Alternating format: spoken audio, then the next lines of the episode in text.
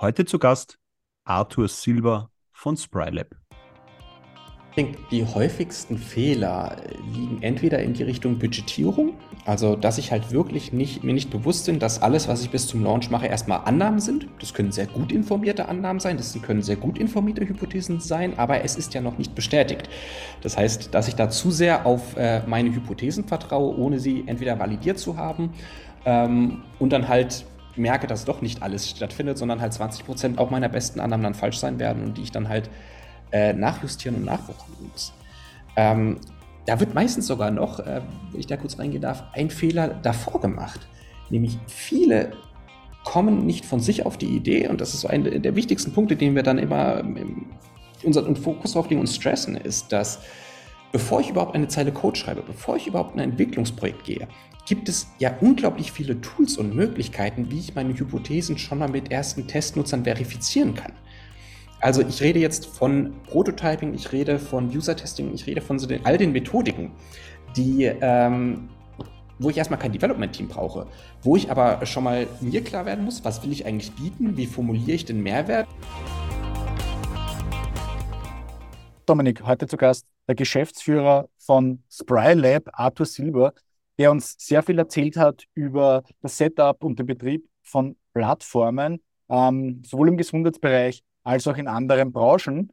Und unter anderem hat er uns da mal erklärt, wo der Unterschied ist zwischen einer Plattform und einem Portal. Genau, wir haben auch darüber gesprochen, was sind die Grundsätze, die ich beim Setup von Plattformen berücksichtigen muss. Hier hat er uns fünf Punkte genannt, die ganz wesentlich sind und in einer gewissen Form vielleicht schon fast dem Erfolg sehr dienlich sind. Genau. Und natürlich, wie so häufig bei solchen Großprojekten, muss man ja sagen, in dieser Art und Weise, gibt es da natürlich auch einige Fehler und da hat uns dazu natürlich etwas erzählt, wie man, also was die häufigsten Fehler sind und wie man jene auch vermeiden kann, indem man sich gewisse Dinge im Vorfeld vielleicht überlegt und zurechtlegt. Und als letzten Punkt haben wir darüber gesprochen, dass es ja nicht nur um technische Entwicklungen bei der Plattform geht, sondern natürlich auch um das ganze Content-Thema rundherum. Wie bekomme ich User auf die Plattform. Hier habe ich versucht, ein bisschen auf den Zahn zu fühlen und ein paar Zahlen herauszukitzeln. Wie kann ich Zielgruppen definieren und welchen Content kann ich sinnvoll einsetzen, um eine Plattform dann auch dementsprechend aufzubauen. Daher sprechen wir dann im letzten Teil, sprechen wir über die Rolle von Content bei der Entwicklung, beim Betrieb und bei der Weiterentwicklung einer Plattform. Also wieder geballte Information, geballte Diskussion. Uns hat es viel Spaß gemacht, liebe Hörer. Wir hoffen euch auch. Und in diesem Sinne rein in die neue Episode mit Arthur Silber von Sprylab. Los geht's. Hallo Arthur, herzlich willkommen bei uns im Podcast. Hallo ihr beiden, freut mich sehr, dass ich bei euch sein darf. Ja, du bist heute bei uns zu Gast und wir möchten uns dem Thema Plattformentwicklung widmen. Du bist ja Geschäftsführer der Firma Sprylab in Berlin und ihr macht ganz viel in dem Bereich, nicht nur Pharma, sondern auch andere Branchen. Und ich würde dich daher bitten, stell uns dich ganz kurz und deine Company für unsere Zuhörer vor und erzählt, was ihr macht und so ein bisschen wie dein Weg äh, bis heute so gelaufen ist. Sehr gerne. Ja, Arthur Silber mein Name, äh, 30 Jahre alt. Ich lebe und arbeite in Berlin, ähm, wo auch Sprylab äh, ihren Hauptsitz hat. Ähm, ich bin aktuell einer der drei Geschäftsführer, fokussiere mich bei Sprylab insbesondere auf den Individualentwicklungsanteil, also da, wo wir individuell Plattformen und Apps entwickeln. Ähm, war vorher als Head of Development tätig und habe ähm, bei verschiedenen Berliner Startups als IT-Architekt gearbeitet. Das heißt, ihr seht, ich komme voll aus der Informatikrichtung, habe das auch studiert, ähm, vom Studium her habe ich also IT Systems Engineering im Master in Potsdam studiert. Ich komme aber gar nicht aus der Gegend, ich komme ursprünglich von Konstanz am Bodensee, aber da hat es mich dann vor zehn Jahren äh, nach Norddeutschland sozusagen gezogen. Das ist aber eine schöne Gegend in Konstanz. Absolut. schöne Gegend in Konstanz. Ich war es dort mal. Also bei einer Pharmafirma direkt am Bodensee. Also es ist durchaus, durchaus ein nettes Plätzchen. Absolut, absolut. Ähm, zum Thema Gesundheit äh, bin ich auch so ein bisschen privat vorbelastet aus dem Elternhaus. Ähm, meine Eltern waren bis zur Rente beides niedergelassene Ärzte. Das heißt, ich habe da viel, sag ich mal, Operatives mitbekommen. Äh, sei es so die üblichen Bürothemen abends, als auch so Themen wie äh, Ordner und Checklisten voller Qualitätsmanagement zu schreiben. Da bin ich so ein bisschen vorbelastet, habe vieles mitbekommen. Und auch Sprylab, wir machen Plattformen, wir begleiten Kunden in ganz verschiedenen Branchen, also haben eine ganz verschiedene Branchenplattform gebaut, aber eben auch im Health-Bereich. Ähm, da zum Beispiel ein Beispiel, wir haben für das Startup Mit uns Leben, das ist ganz spannend, das ist ein Startup mit 15 Gesellschaftern aus dem ökumenischen Bereich, also Johanniter, Caritas und so weiter und so fort. Die haben ähm, die Pflegevermittlung mit Pflegeleben gegründet, ähm, als Plattform gelauncht. Wir waren da der Entwicklungspartner, ähm, haben aber auch in anderen Bereichen gearbeitet, wie zum Beispiel OrgaVision.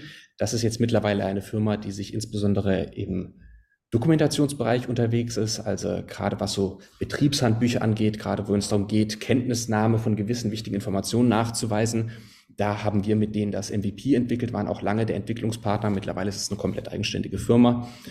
Genau, und sonst haben wir natürlich bei Spylab auch jetzt kleinere Projekte wie Apps gemacht für Ärzte ohne Grenzen und für die DRF. Sind da also in vielen Bereichen unterwegs und äh, freuen uns da sehr. Mhm. Jetzt hast du ja schon einige Male den Begriff der Plattform genannt. Vielleicht können wir das zu Beginn noch einmal ein bisschen definieren. Was ist jetzt genau eine Plattform? Weil das ja auch, glaube ich, aus unserer Perspektive im Sinne von Kommunikation mhm du hast ja selber gesagt, du bist der Techniker. Ja, René ist dann sozusagen contentmäßig der Plattformprofi, dass wir mal versuchen, diesen Begriff der Plattform äh, zu definieren und auch klarer abzugrenzen. Daher würde ich dich, Arto, mal bitten, schilder mal so ein bisschen, was ist eure Definition von einer Plattform und wie weit unterscheidet sich jetzt ein, eine Plattform von jetzt einer 0815-Webseite, sage ich jetzt einmal. Ja. Also ich glaube, dass das Kennmerkmal einer Plattform für mich ist, dass eine Plattform verschiedene Nutzergruppen zusammenbringt. Also gerade wenn wir von zweiseitigen Plattformen reden, von Suchenden und Anbietern, da ist, glaube ich, das, das Merkmal einer Plattform immer, dass diese Nutzergruppen da irgendwie zusammengebracht werden. Also die Suchenden, die finden da irgendwas, die Anbieter bieten ihr Angebot an. Was macht die Plattform? Naja, Mix and Match, Supply meets Demand. Das heißt, die Plattform realisiert praktisch diesen Übergang, dass sich da ja Transaktionen standen, dass, dass, dass die verschiedenen Parteien sich da finden. Ähm, es geht auch für einseitige Plattformen, also wenn dann die Nutzergruppen nur untereinander interagieren. Aber dieser Gedanke, dass dahinter jemand ist, der im Zweifelsfall auch ein Business Model ownt, der davon, sag ich mal, Geld rausnimmt, dass da Leute vermittelt werden, dass da Leute zusammenfinden, das unterscheidet meiner Meinung nach eine Plattform dadurch, dass ich zum Beispiel jetzt nur eine Webseite hat, die jetzt zum Beispiel nur Besucher hat, äh, die dann Informationen empfangen, aber dann nichts weiter mit passiert. Das heißt, das wäre dann die Unterscheidung zwischen äh, einem, einem Portal oder einem Informationsportal, einem Patientenportal beispielsweise und einer Plattform. Diese Interaktivität, dieser wenn man so möchte, im übertragenen Sinne fast wie ein Marktplatz, wo es eben Anbieter und Nachfragende gibt, die man dann eben zusammenbringt mit Information, Leistung oder was auch immer das ist. Genau.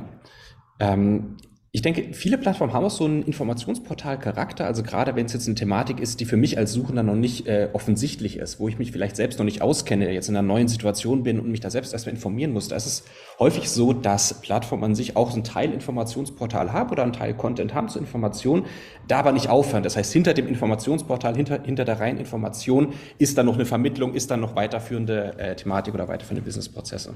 Das heißt, das kann dann auch ein mehrstufiger Prozess sein, dass ja, man sagt, absolut. okay, du hast am Anfang hast du ein Informationsportal, ähm, klassisch auch wahrscheinlich, um entsprechende Interessenten überhaupt auf die Plattform zu bekommen. Ich genau. glaube, das schauen wir uns ja dann im, im Nachhinein dann noch einmal im Detail an, wie das funktioniert, diese Mechanik.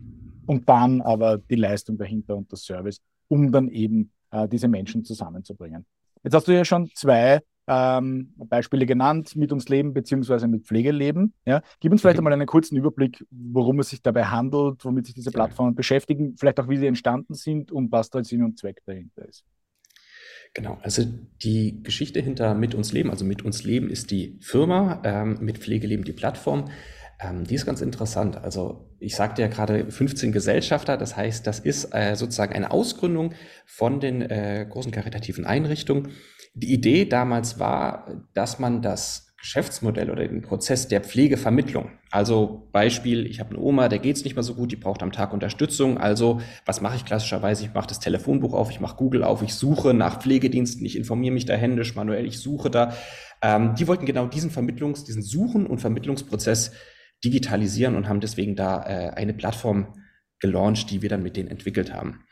Ähm, da auch ist ganz interessant, sind dann eben diese zwei Komponenten drin. Einerseits, wenn ich mit dem Thema Pflege in Berührung komme, kann es häufig vorkommen, dass es das erste Mal ist, dass das für mich relevant wird. Also wenn jetzt ein Angehöriger plötzlich pflegebedürftig wird, dann ähm, habe ich das in der Regel noch nicht gemacht. Das heißt, da muss ich auch erstmal sehr viel lernen, muss ich mich auch erstmal sehr viel informieren, was da für Regularien gibt, was, was der Spielraum ist, in dem ich arbeite und dem ich suche. Und was wir dementsprechend auch äh, mit der Mit uns Leben GmbH gemacht haben, ist ein äh, zwei zweischneidiges System. Also einerseits natürlich ein Informationsportal, wo allgemein Informationen zur Pflege, zur Gesetzeslage in Deutschland mit konkreten Hinweisen und Tipps äh, war, aber dann auch ein geführter Wizard, also wo man die, die Suchenden dann weitergehend ein paar Fragen beantwortet haben, um dann schlussendlich äh, vermittelt äh, zu werden äh, zu dann den Pflegeanbietern, ähm, die dann auf der Plattform, auf der Anbieterseite waren. Das waren private Pflegeeinrichtungen beziehungsweise mobile Pflegeeinrichtungen oder was genau. war da? Dann dann hätte ich jetzt noch den also Plattform ich jetzt verstanden. Mhm. Ja, ich glaube, das ist jetzt relativ klar be, be, be, betitelt. Ja, können wir jetzt den Begriff vielleicht noch des Marktplatzes mitbringen, weil das ist ja auch nochmal ein Thema, zumindest wenn ich jetzt in diesem ganzen Commerce-Thema drinnen mhm. bin, ja, so nach dem Motto, jemand stellt das bereit und jeder Beliebige kann dann unter Anführungszeichen über diesen Marktplatz auch etwas anbieten. Die, trifft sich das ja eigentlich dann auch eigentlich in diesem, in diesem, Platt, in diesem Plattformgedanken, würde das ja damit hineinspielen, nur halt in, in Form der, des Marktplatzes halt stark kommerzialisiert. Ja.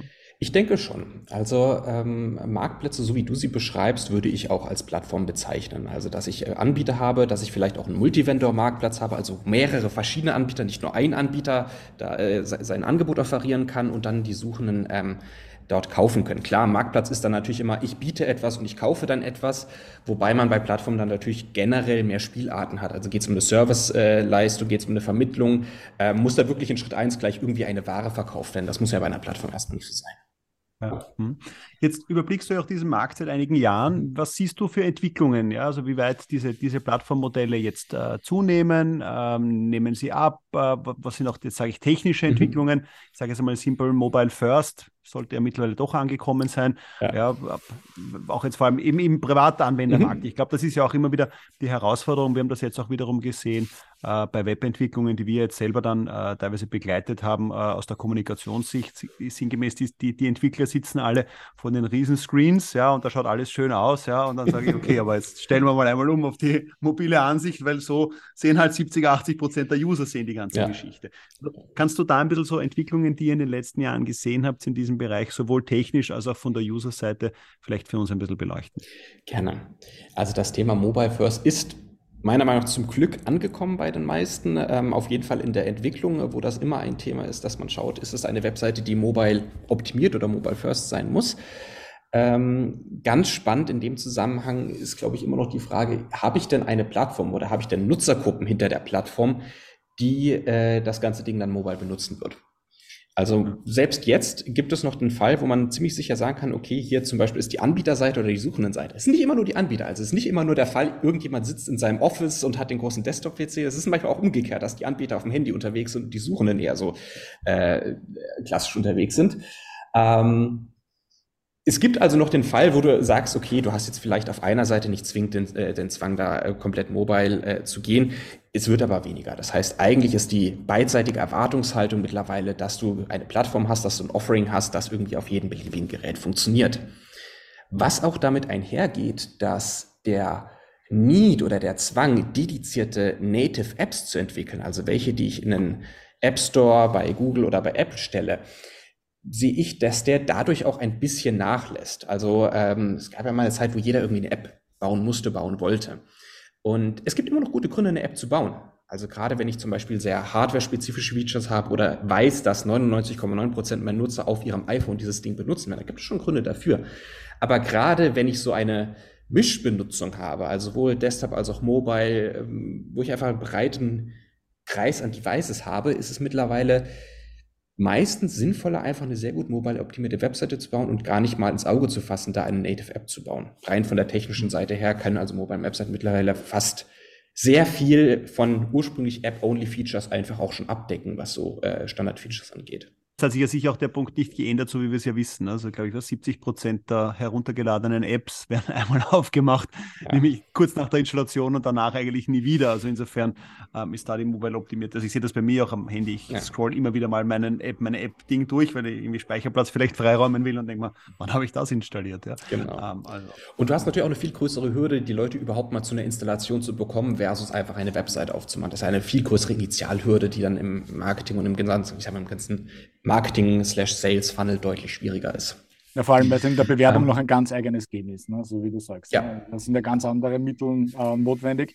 Ähm, vielleicht ist, ist das auch ein, ein, eine spannende Überleitung zu dem Punkt, ähm, äh, was, was, was es denn grundsätzlich braucht, um ein Portal erfolgreich mhm. zu machen, beziehungsweise überhaupt erfolgreich aufzusetzen. Ähm, vielleicht gibt es uns da mal einen kurzen Überblick. Ihr habt ja da ein relativ klares Framework, was dafür notwendig Genau, also wir haben da immer ein paar Grundsatzfragen, die wir dann, wenn wir in so ein Beratungsprojekt reinkommen, also wenn wir mit einem Kunden sprechen, der dann eine Plattform bauen möchte, alle eigentlich gemeinsam nacheinander klären. Ähm, ich glaube, die interessante oder viele Kunden die neue Erkenntnis ist, dass es halt meistens nicht nur ausreicht, äh, sag ich mal, ein klassisches Projekt aufzuziehen, wo ich, sag ich mal, auf Kundenseite die Fachlichkeit habe, also den, den fachlichen Product Owner habe, jetzt hier bei, bei Sprylab auf technischer Seite die ganze Technik äh, abdecke, sondern dass der eigentlich meistens so, ja, drei Komponenten mit dabei sind. Das eine ist das Fachliche, das zweite ist technisch und das dritte ist was ich jetzt mal sozusagen als Business Development beschreiben würde. Also die Idee, okay, ich habe jetzt meine Fachlichkeit, ich habe hier auch die Mittel, diese ab, abzubilden, die Features, aber trotzdem muss ich ja die Leute auf die Plattform bekommen. Das ist auch das Schwierige bei den ganzen Plattformen, weswegen da viele Projekte ähm, dran zu knabbern haben. Mhm. Wenn wir in eine Plattformentwicklung gehen, ist die erste Frage wirklich sehr basic, nämlich was für eine Plattform konzipiere ich eigentlich gerade? Ähm, Meistens muss man nämlich hinter die initialen Ideen, was für Features man da drauf schmeißt, äh, einmal einen Schritt zurückgehen, überlegen, okay, habe ich hier eine einseitige oder eine zweiseitige Plattform und dann weitergedacht, habe ich hier ein B2C oder B2B-Umfeld. Also wirklich die grundlegenden Fragen klären. Kann ich da kurz einhaken, Arthur? Ähm, was bedeutet ja. einseitig oder zweiseitig? Nur, dass unsere Hörer das Genau, absolut. Ähm, ich beziehe mich damit auf die Anzahl der Nutzergruppen. Also eine einseitige Plattform, ein Beispiel dafür sind Messenger-Dienste ähm, einseitige Plattform. Es gibt eine Nutzergruppe, nämlich im Weiteren sind die Leute, die miteinander schreiben. Ähm, wogegen zweiseitige Plattformen diese typischen Marktplätze zum Beispiel sind, Anbieter und Suchenden, wo ich also zwei relativ unterschiedliche Nutzergruppen habe, die ich beide aber auch auf der Plattform brauche. Mhm. Und das würde jetzt, das würde jetzt übertragen, sage ich mal, auch auf die Pharmabranche heißen, wenn ich jetzt eine Plattform baue, wo für Gynäkologen, ja, wo mhm. halt nur Gynäkologen ja. untereinander sind, dann bin ich einseitig. Und wenn ich jetzt eine Plattform baue, wo es der Gynäkologe aber mit seinen Patientinnen äh, kommunizieren genau. kann, dann sind wir zweiseitig. Absolut. Um das sozusagen jetzt im Gesundheitsbereich nochmal zu präzisieren. Ja. Genau. Und ähm, dann natürlich auch die Frage, ist es eine B2B oder eine B2C-Plattform? Also bin ich im rein von Business für Business äh, unterwegs oder halt auch mit Consumern oder Endnutzern unterwegs?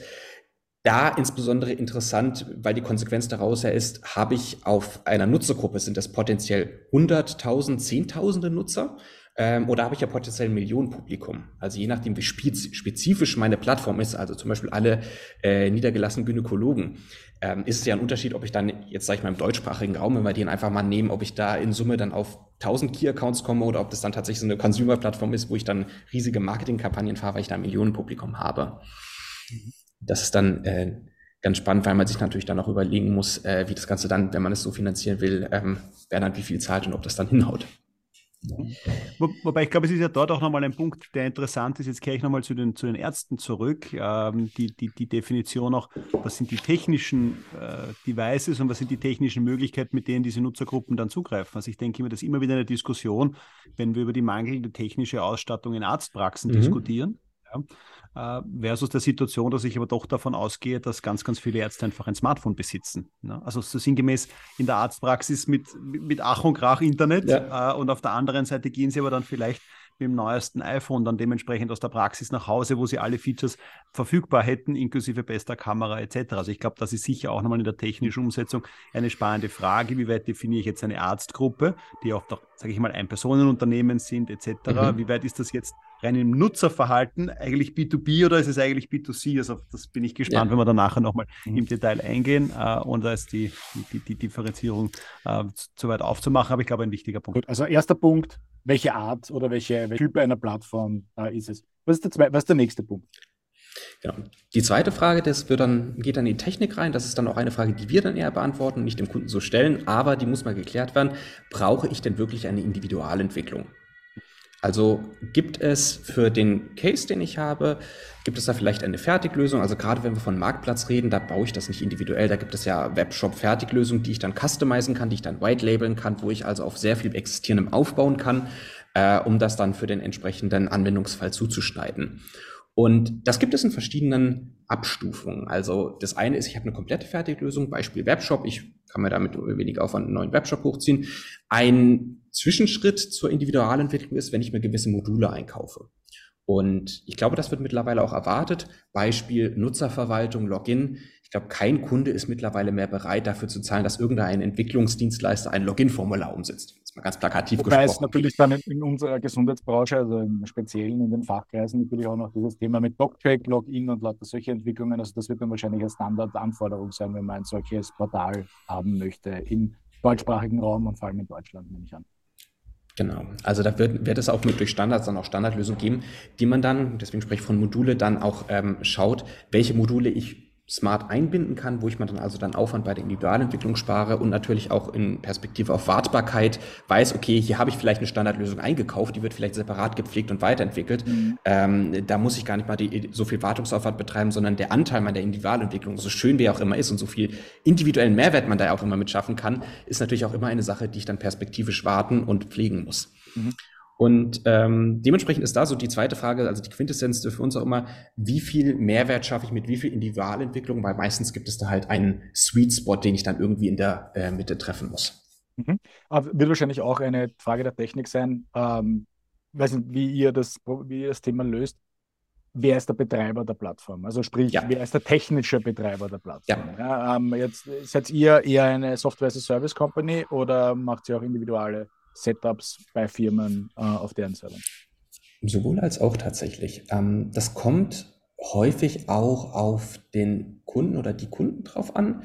Ähm, Beispiel junge Startups, ähm, die haben ja meistens keine eigene IT. Oder mit jungen Startups meine ich auch Firmenausgründung, die wollen vielleicht auch von der Corporate IT selbstständig und unabhängig sein, auch das kommt vor, dann können wir natürlich in der Rolle auftreten, dass wir das dann für die betreiben, also dass, sag ich mal, generell der Entwicklungspartner auch der Betriebspartner ist, der die Infrastruktur betreibt, der erstmal mit der, mit der Firma an sich nicht so viel zu tun hat, sondern halt einen Dienstleistungsvertrag in dem, oder Wartungsvertrag in dem Sinne hat. Ähm, was aber auch vorkommt, ist, ähm, wenn eine Plattform entwickelt wird und es an sich schon einen großen IT-Partner gibt, der auch sonst die sonstige Infrastruktur betreibt, dass man das dann irgendwann zurück übergibt. Also nach dem Launch, nach der Individualentwicklung, das Ganze dann zum Betrieb äh, in die Firma, in die interne IT zurückgibt. Da gibt es wirklich alle Spielarten. Also natürlich ein paar technische Grundüberlegungen, die man, wenn genau. man so, ein, so, eine Plattform andenkt, einfach sich überlegen muss. Gut, Technik. Ähm, würde mal sagen, für einen Moment haben wir den Teil. Was ist, kommt genau. als nächstes? So, Punkt 3. Ähm, ähm, da gehen wir jetzt wieder in die Nutzersicht rein. Und wenn ich jetzt mir klar habe, okay, was für eine Art Plattform baue ich, wenn ich das geklärt habe, wäre die zweite Frage auf dieser Schiene für mich, welchen Mehrwert oder welchen Nutzen kann ich beiden Seiten, wenn ich jetzt eine zweiseitige Plattform baue, denn eigentlich bieten? Ähm, ich teaser das mal an mit einem Beispiel aus dem Gesundheitskontext, nämlich mit den Pflegediensten. Ähm, es ist meistens relativ einfach, den Nutzen für die Suchenden zu verargumentieren. Okay, hier gibt es ein Portal, hier gibt es Informationen. Das heißt, du als Suchender, der jetzt gerade neu in der Situation bist, der sich da gerade noch nicht so gut auskennt mit dem Thema Pflege, weil es für dich jetzt eine ganz neue Situation ist, ähm, du wirst von uns beraten, du bekommst Informationen und du wirst an den richtigen Anbieter vermittelt. Dieser Mehrwert ist relativ einfach zu formulieren. Mhm. Auf der anderen Seite wird es dann meistens schon schwieriger.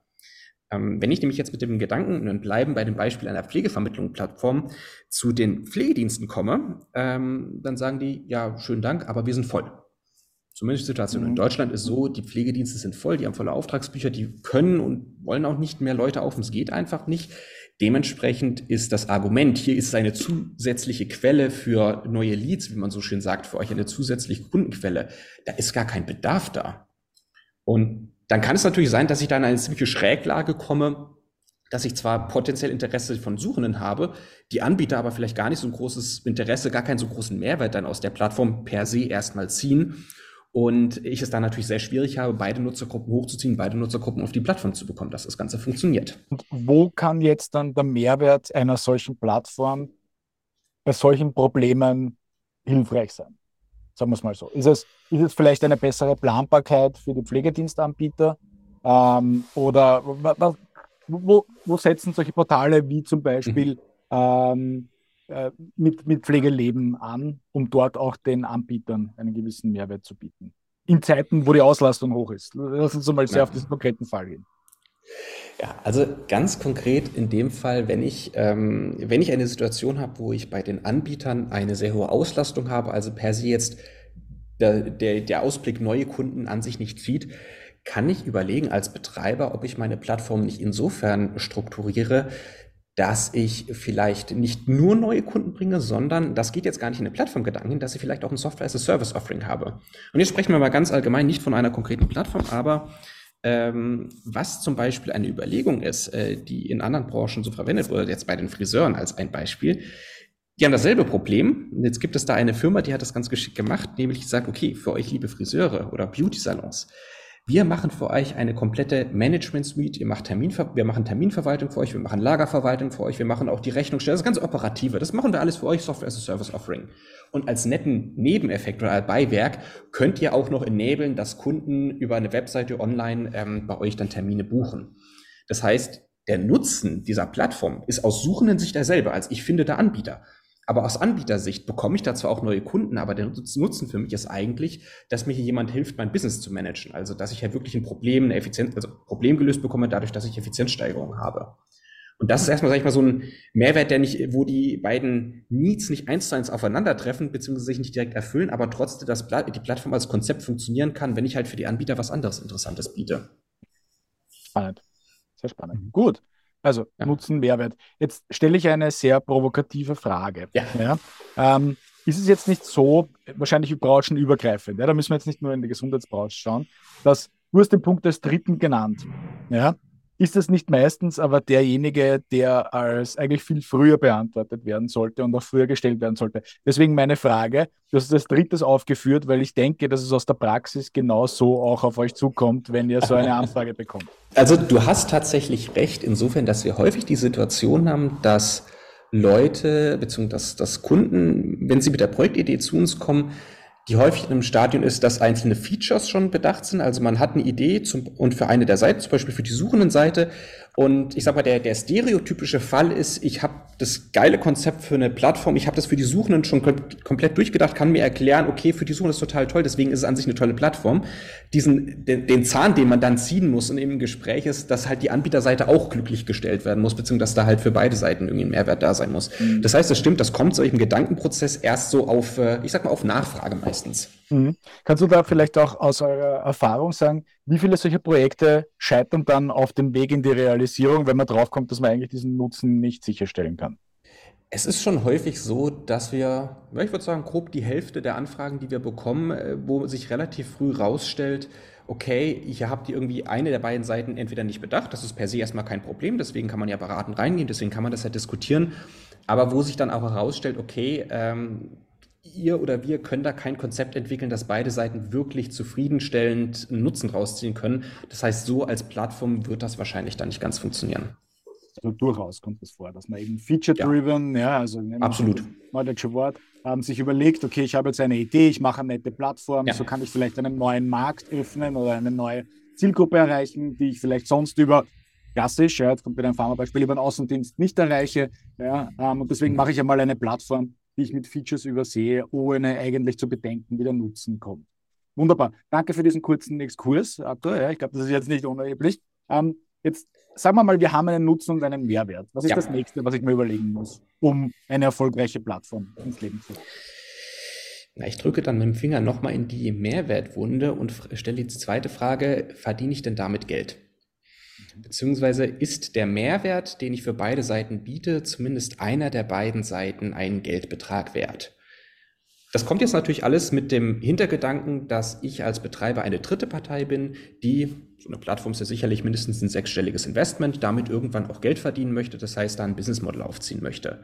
Das muss nicht zwingend bei einer Plattform sein. Gerade wenn ich ein größeres Unternehmen bin, kann die Plattform auch strategisch platziert werden oder anders finanziert werden. Aber wir gehen jetzt mal klassischerweise davon aus, ähm, dass ich damit Geld verdienen will. Und dann muss ich halt die Frage stellen, die Suchenden werden ja in der Regel nicht dafür bezahlen, dass sie vermittelt werden. Das ist, glaube ich, nur in sehr seltenen Fällen der Fall. Ähm, bei den typischen Plattformen, wie wir sie jetzt gesehen haben, Pflegevermittlung und so weiter und so fort, da will ich ein Angebot sehen, weil wenn ich dafür Geld zahlen muss, da gehe ich einfach auf Google oder gehe ich auf Google Maps. Also da gibt es ja genug Alternativen, wo der Mehrwert nur ein bisschen schlechter ist, aber dass mir halt kein Geld wert ist. Dementsprechend schaue ich da häufig auf die Anbieterseite und muss mir halt überlegen, ist das ein Mehrwert, der auch den Anbietern dann ein Geld wert ist? Ähm, zahlen die dann Monatsbeträge? Ist es provisionsbasiert? Ähm, oder ist es eine Plattform, die ich dann rein über Werbung im, Schritt, im Sinne von, ich kann Anbietern erlauben, ihre Angebote höher zu platzieren, darüber finanziere? Also das ist dann die zweite Diskussion, die kommt, um zu überlegen, okay, kann ich denn damit Geld verdienen? Wo wir dann wieder zu der ersten Frage zurückkommen, wie viel Anbieter, wie viel Suchenden, also wie viele Leute habe ich da drauf, um mir das einfach mal businesstechnisch durchzurechnen. Das heißt, ich brauche einen Business Case in Wirklichkeit. Ja. Und wenn der nicht, wenn der nicht hält, dann kann ich noch so viel Nutzen haben, wird es mir am Ende des Tages wird's mir nicht glücklich machen. So kann man das wahrscheinlich mhm. zusammenfassen. Wobei ich glaube, das wäre ja auch nochmal ein spannender Punkt, dann nochmal hineinzugehen. Du hast jetzt einmal so in einem Nebensatz äh, den, das Wort eines sechsstelligen Betrages fallen gelassen. ähm, also das, das, das, natürlich, ich meine, das ist schon mal eine Nummer. Ne? Mhm. Also das ist jetzt daher auch tatsächlich, muss es natürlich eine strategische Ausrichtung sein. Ein Punkt, der aber spannend ist und wo, glaube ich, wir da die Diskussion dann später nochmal vertiefen sollten, wenn im, sozusagen mit, den, mit dem Setup fertig sind, ist das Thema um diesen sechsstelligen Betrag rolle ich einmal den ganzen Karren einmal bis zur Startlinie. da, da, ist noch nicht das Geld dabei, das ich dann eigentlich brauche, äh, um dann dementsprechend weiter zu tun. Das ist, ich glaube, das ist ja auch nochmal immer ein Punkt, den ja dann viele vergessen. Absolut. Also sinngemäß, wie, wie, viel Geld muss ich mal machen bis zur Startlinie und wie viel Geld und wie viel zeitliche Ressourcen etc. brauche ich dann, weil natürlich viel auch Hypothesenbildung am Anfang ist, wie werden die User interagieren etc. Absolut. Und dann kommt man aber drauf, uh, also das Feature funktioniert eigentlich nicht, obwohl wir es erwartet haben und umgekehrt. Also ich glaube, das ist nochmal ein wichtiger Punkt, auf den wir dann später nochmal ein bisschen eingehen werden. Da habe ich nochmal Fragen, aber an dieser Stelle schon mal ein bisschen der Teaser oder der Cliffhanger ähm, für später, dass wir das dann uns nochmal anschauen. Genau, das ist einer der Hauptfehler, der gemacht wird, nur bis zur Startlinie zu planen. Hm. Wunderbar. Das heißt, es fehlt noch eine Säule, wenn ich jetzt richtig mitgezählt habe. Ja? Richtig. Die fünfte Säule ist dann, äh, jetzt habe ich ein geiles Konzept, jetzt habe ich mir auch einen Business Case äh, ausgerechnet. Ähm, dann kommt der ganz operative Prozess und die operative Frage, wie bekomme ich denn jetzt die Nutzer auf die Plattform? Also wie mache ich das denn eigentlich? Ähm, ich habe ja gerade bei zweiseitigen Plattformen dann ja eigentlich das Problem, ähm, dass ich zwei verschiedene Kundengruppen ansprechen muss. Da muss ich mir also zwei Strategien überlegen. Ähm, die können auch sehr unterschiedlich sein, gerade wenn ich die auf der einen Seite irgendwie eher so klassische Businesskunden habe oder die Geschäftskunden, auf der anderen Seite die Consumer, das sind andere Kanäle, wie ich sie anspreche, das sind andere Strategien, andere äh, Arten von Content, die ich zum Beispiel, wenn ich in Richtung Content Marketing gehe, dann produziere. Ähm, und das ist dann halt eine Thematik, die völlig unabhängig von einem Entwicklungsprozess halt auch in dem Gesamtprozess, äh, im ganzen Gesamtprojekt beantwortet werden muss, dass diese Plattform dann erfolgreich launchen kann, dass ich dann erfolgreich auch die Nutzer bekomme, die ich brauche. Wo passieren da die häufigsten Fehler, nennen wir das immer Fehler. Ja? Mal abgesehen davon, mhm. dieser Kardinalfehler, den der Dominik ja ähm, äh, auch aus seiner Erfahrung kommend wahrscheinlich sehr klar erkannt hat, ja? Ähm, dass man mal einen Invest hat, dann, dann baue ich das ganze Ding. Ja? Und dann gibt es ja diesen, mhm. berühmten, diesen beliebten Satz aus diesem Kevin Costner-Film Field of Dreams: If you build it, they will come. Ja? Das ist aber leider mhm. nur ein Film und eine Fiktion. Ja? In der Realität schaut das alles ein bisschen anders aus. Ja? Ähm, sind da die Fehler eher, dass man dann eher kein Budget mehr hat? Sind die Fehler, dass man kein Konzept hinter der Bewerbung hat? Sind die Fehler, dass man nur eine Seite erreicht? Wo, wo kommen da aus eurer Erfahrung die meisten Fehler zustande? Also ich denke, die häufigsten Fehler liegen entweder in die Richtung Budgetierung, also dass ich halt wirklich nicht, mir nicht bewusst bin, dass alles, was ich bis zum Launch mache, erstmal Annahmen sind. Das können sehr gut informierte Annahmen sein, das können sehr gut informierte Hypothesen sein, aber es ist ja noch nicht bestätigt.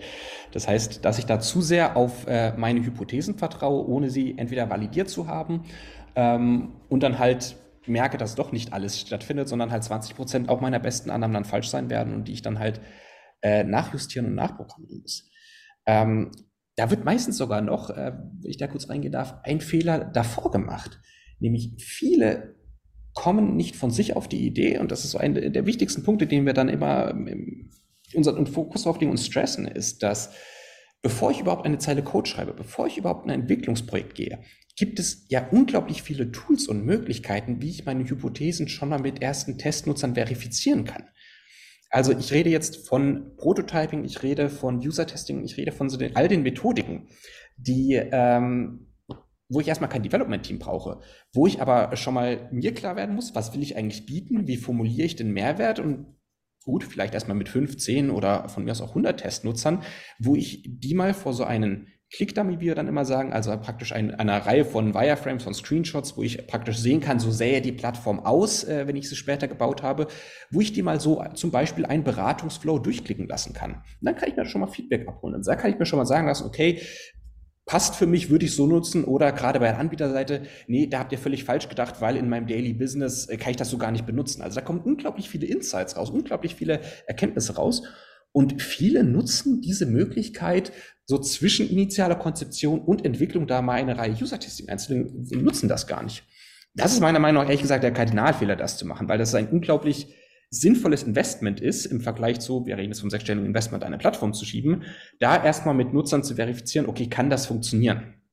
Dann kann ich auch mit äh, viel größerer äh, Sicherheit äh, in die Entwicklung gehen und sagen, okay, das ist jetzt mein MVP, das ist meine, meine Version 1, äh, die ich dann entwickle und live bringe. Beziehungsweise auch klarstellen, aber feststellen, dass ich, dass es vielleicht überhaupt nicht lohnt, in die Entwicklung hinein. Genau. Ja? Das leider auch, aber das ist dann die wichtige Feststellung. Aber habt ihr nicht auch die Problematik, und das stelle ich jetzt eine Hypothese auf, mhm. ähm, die wir zumindest sehen und hoffe, bin gespannt auf deinen Gegencheck, dass wir ja auch, was das technische Verständnis betrifft, auch bei solchen Projekten ja oft die Herausforderung haben, sozusagen die ganzen Techniker, die sich im Detail auskennen, die wissen, wie flexibel sind die Modelle, die auch, sage ich einmal, allein vom Programmierzugang mhm. ein bisschen dieses Agile, dieses Flexible mhm. haben auf der einen Seite und auf der anderen Seite du ja oft jetzt bei den Auftraggebern gar kein oder sehr geringes technisches Verständnis ja. hast. Ja, also ich, ich kann das aus eigener Erfahrung sagen. Also wir haben jetzt gerade bei der HCC, also bei meiner Hauptcompany, haben wir gerade eine neue Webseite gelauncht und selbstverständlich, jetzt ist die live. Ja, und ich, ich sage auch allen so nach dem Motto, Leute, es war jetzt viel Arbeit bis hierher, aber jetzt beginnt die eigentliche Arbeit und es ist aber lustig, weil wir natürlich rundherum uns jetzt Feedback einholen, noch einmal User-Testing machen etc. Und viele dann sagen so, also wenn ihr das noch ändern könnt, hätte ich folgenden Vorschlag. Ja, also auch diese Grundannahme, ne? also nach dem Motto, Webseite ist live und jetzt haben wir es in, in, in Beton äh, zementiert. Also ich glaube schon, dass einer der Grundfehler, und das ist sicher auch jetzt aufgrund von den Freigabeprozessen der Pharma natürlich noch einmal jetzt in unserem Bereich natürlich noch mal verstärkt, dieses Ding, das muss fertig sein, wenn es live geht. Ja, und insofern das, was du vorher gesagt hast, ne? selbst 20 Prozent meiner besten Hypothesen können am Ende des Tages falsch sein. Also haben wir, und jetzt komme ich zu meiner Hypothese, lange, lange ausgeholt, brauchen wir nicht ein vollkommen anderes Mindset, auch in manchen Fällen, um an solche Projekte heranzugehen, dass einfach viel unklar ist, viel äh, getestet werden muss. Problem Nummer eins oder Hypothese Nummer eins.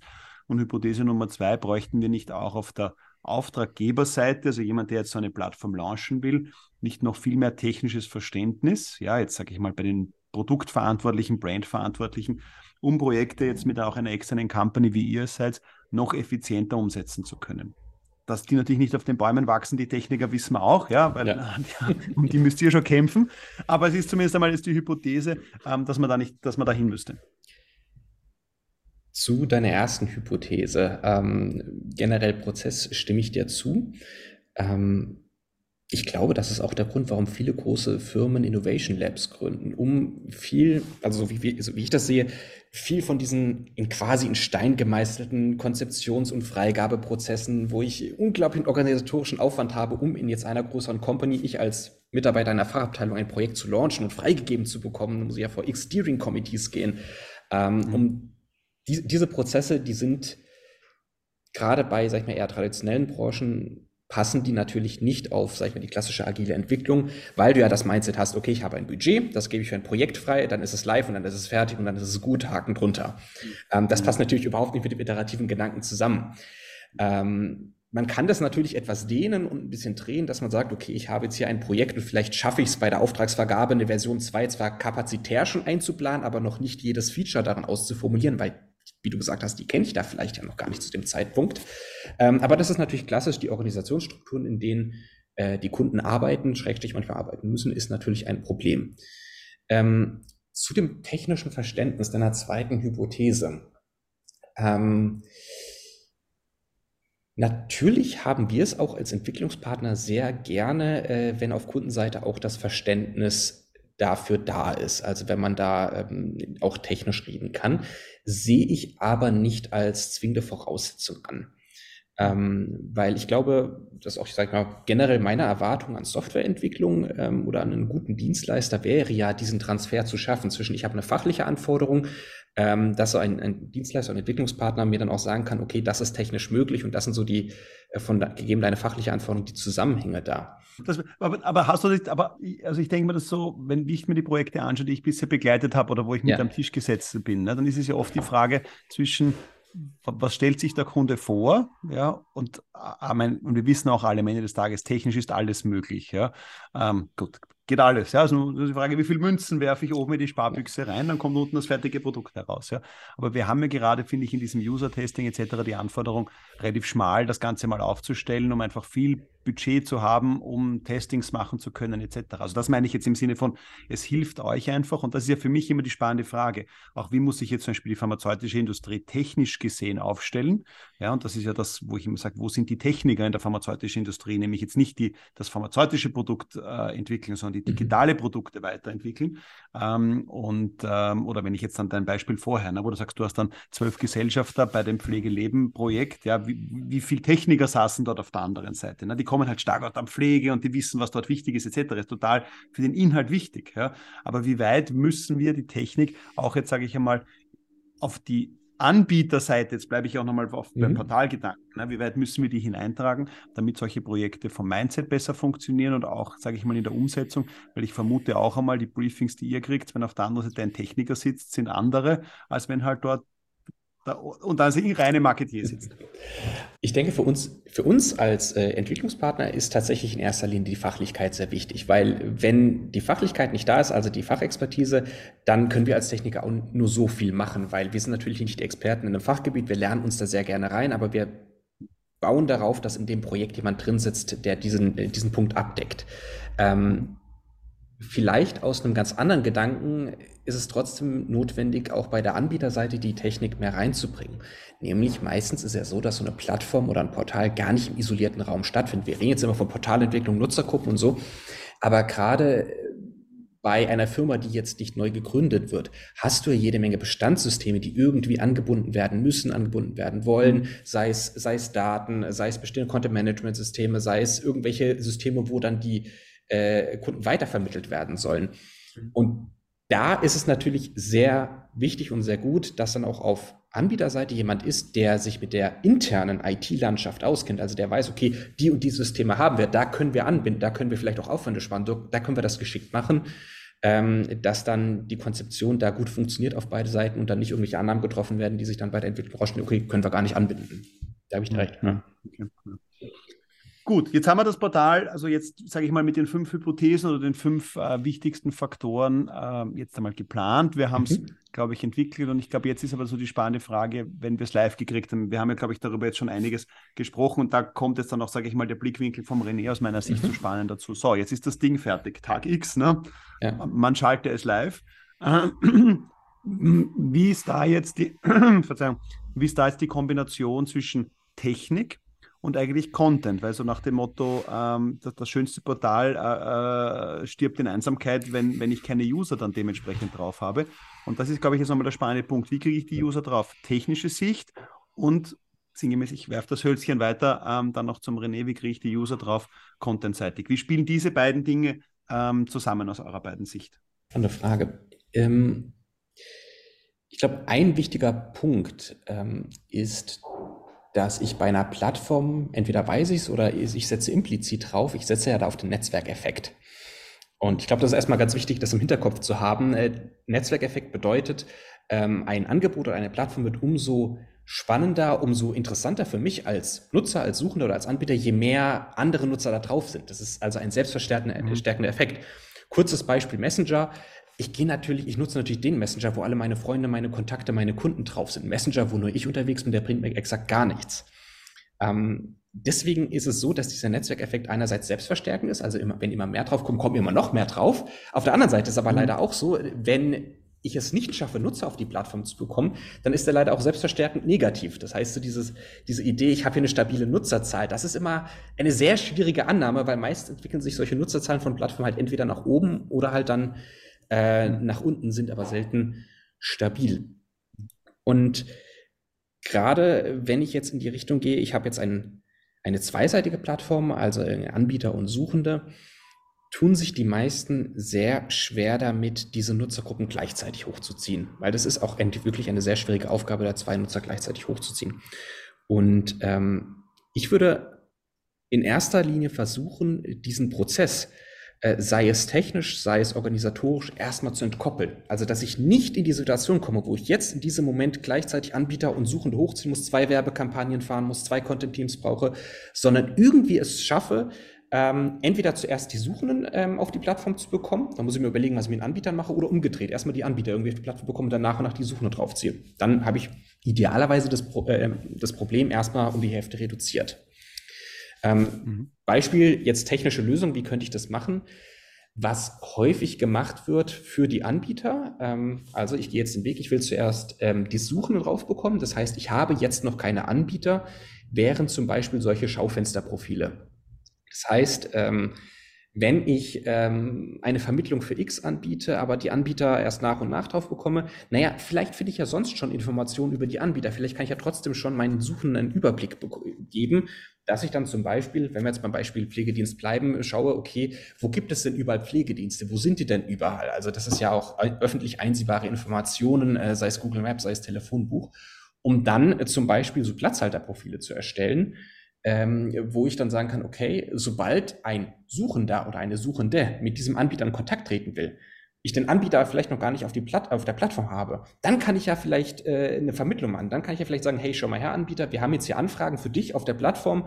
Jetzt wäre doch mal der Zeitpunkt, dich doch zu registrieren, dein Profil zu vervollständigen und so weiter und so fort. Eins, eine konkrete technische operative Möglichkeit, um halt erstmal nur äh, Werbung für die Suchenden zu machen, weil ich die Anbieter schon irgendwie dargestellt bekomme. Mhm. Hm? Jetzt, jetzt habe ich da in Zusammenhang eine, eine, spannende Frage, so nach dem Motto, die, die, die, die User, das ist mein, zumindest mein Erfahrungswert, ja. es bringt ja erst dann, was die User auf eine Plattform zu bringen, wenn die Plattform real funktioniert. Also im Sinne von, wenn ich mir das alles schon echt anschauen kann. Also diese diese Preview, so ja, melde dich einmal an und schau mal etc., habe ich das Gefühl, das funktioniert mittelmäßig gut. Ja. Wie ist da eure Perspektive? Jetzt nehme ich also auch bewusst auch den René noch einmal mit, also mhm. also unter Anführungszeichen dieses, dieses Preview-Marketing, ja, ich mhm. nenne es jetzt einmal so, ja, wo ich eigentlich nichts äh, verwenden kann etc., ist zumindest meine Hypothese, dass das nicht funktioniert, weil die User sagen, okay, ich schaue die Webseite an, funktioniert das, kann ich da wirklich direkt interagieren, sehe ich das Dings oder ich bin wieder weg. Wie sind da eure Dinge? Weil das ist ja auch nochmal spannend in der zeitlichen Komponente, zwischen ich schalte live, habe aber dann genau das Problem, das du gerade geschildert hast. Ne? Ich gehe live, da ist eigentlich noch nichts drauf. Äh, so, Henne-Ei-Problematik. Das Schwierigste sind die ersten fünf Kunden, wie es immer heißt. Ja, René. Ja, also ich, ich habe da eine Sicht, ich habe da eine, eine Sicht aus einer anderen, ähm, anderen Richtung, komplett anderen Richtung kommend. Ja? Ähm, und ich glaube, das spielt auch ein bisschen zusammen mit dem, was der Arthur ja vorher erzählt hat. Im Sinne von, ich habe ein zweistufige, oft zweistufige Portale. Ein Informationsportal, ja, und ich habe dann ein, tatsächlich eine tatsächlich eine Plattform dahinter, die die Dinge dann zusammenführt. Also ich würde jetzt dann aus der, aus der reinen Content-Marke, der Content-Strategie-Geschichte sagen, wenn du die Benutzer drauf hast und mit den Benutzern in Kommunikation bleiben kannst, hast du es dann natürlich sehr viel einfacher, ähm, sie in die Plattform auch hineinzubekommen. Sprich, was meine ich damit? Wenn ich jetzt einmal ein Content-Portal aufgesetzt habe, wo ich tatsächlich die Benutzergruppen auch habe und ihnen entsprechende wertvolle Informationen geben kann, schaffe ich es dann auch natürlich sehr viel einfacher, weil ich ja schon ein gewisses Vertrauen ausgebaut habe, diese in die Plattform hineinzubekommen. Aber ich gebe dir recht, ja, wenn ich jetzt nur sage Preview und du kannst da mal ein paar Screenshots anschauen, wie das Ganze mal ausschauen wird, dann ist das zu wenig. Also ich glaube, eine profunde Content-Strategie, die ihr natürlich dann auch in der Bewerbung einen entsprechenden äh, Mehrwert hat. Ja, egal, ob das jetzt auf der Anbieterseite oder Suchendenseite ist, ob ich das im Verkaufsprozess einsetze im B2B-Bereich oder eben auf der Anbieterseite, haben die natürlich eine ganz andere Zielsetzung für so ein, eine Plattform haben. Oder äh, für die Suchenden eben entsprechend schon weiterbildenden, äh, edukativen Content mehr oder weniger draufstellen kann, ähm, hilft mir natürlich schon, eine gewisse Userbase aufzubauen, mit der ich dann, und das ist ja jetzt der Spaß an solchen Content-Plattformen, eigentlich alles machen kann, was ich möchte, ja, jetzt im, im positiv besetzten Sinne. Ja. Ähm, das mhm. heißt dann, wenn ich mein Produkt ausbaue, äh, weiterbaue, dann vielleicht auch, und da gibt es ja auch gute Beispiele, Arthur, ich bin mir sicher, da, da hast du äh, wahrscheinlich einige mehr als mir jetzt ähm, so spontan einfallen, die ja begonnen haben mit einer minimalen Gratis-Version und dann später mal die User zur Kasse bitten. Ja? Ähm, weil sie eben eine kritische Userbase mal aufgebaut haben. Ähm, und, und, ich denke, das ist natürlich auch eine, eine gewisse strategische Ausrichtung, die man sich ähm, äh, als Anbieter von solchen Formen überlegen kann. Ja? Ähm, dass ich sage, um mal eine kritische Masse drauf zu bekommen, habe ich ein Freemium-Modell oder gar ein, ein, ein, ein, sehr, sehr günstiges Modell.